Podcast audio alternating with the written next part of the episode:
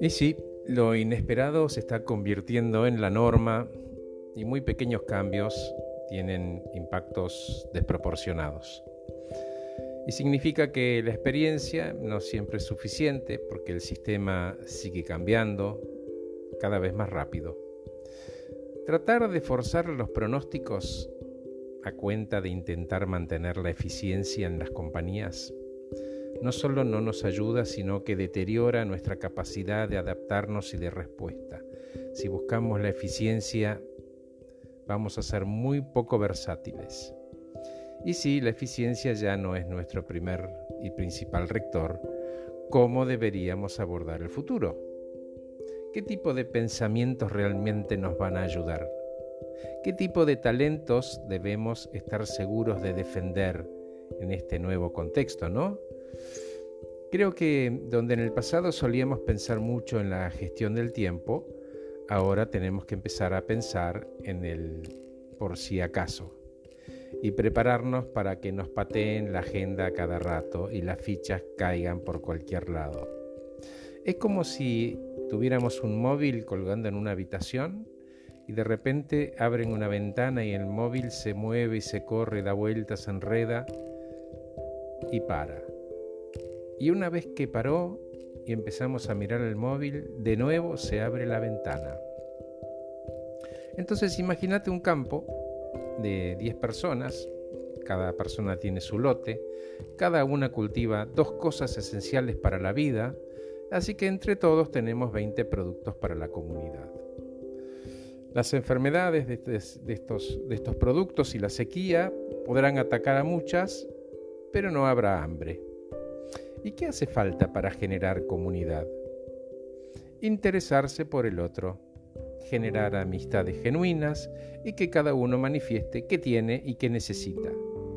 Y eso se puede saber conectando emocionalmente con el otro.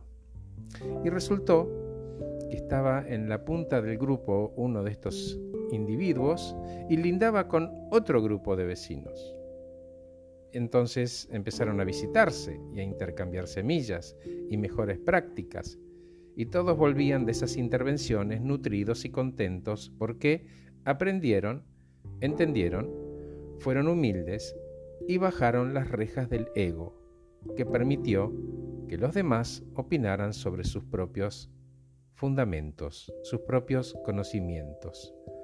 Dar es un ejercicio sanador, un ejemplo de valentía, resistencia y fortaleza. Y vos me vas a preguntar, ¿son eficientes H? No lo sé, pero sí sé que la vamos a necesitar para poder adaptarnos sin enojarnos a esos golpes que abren las ventanas y nos cambian el orden del móvil todos los días. Frente a ese nuevo orden, no miramos una computadora, miramos el móvil miramos la pelota. Nuestra mente entiende, se adapta, confía y sobre todo aprende que necesita ser compasivo con uno mismo porque la ventana se va a volver a abrir y tu vecino va a tener tomates y el otro te va a acercar huevos y vos vas a tener para aportar lo tuyo. Al final parece que la eficiencia está en construir relaciones sanas que nos aporte y a las cuales aportemos lo que sabemos hacer. Entonces te pregunto, ¿tenés claros quiénes son tus vecinos de lote, tus vecinos de trabajo y qué necesitan? Porque si todos nos preguntamos qué necesita el otro en todo sentido, si nosotros no lo tenemos, seguro conocemos a alguien que está dispuesto a dar y a ayudar.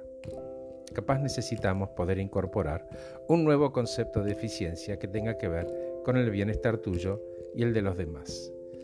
Gente, en serio necesitamos más emociones para amigarnos con lo inesperado. Gracias por escucharme, soy Horacio Velotti, que estés muy muy bien.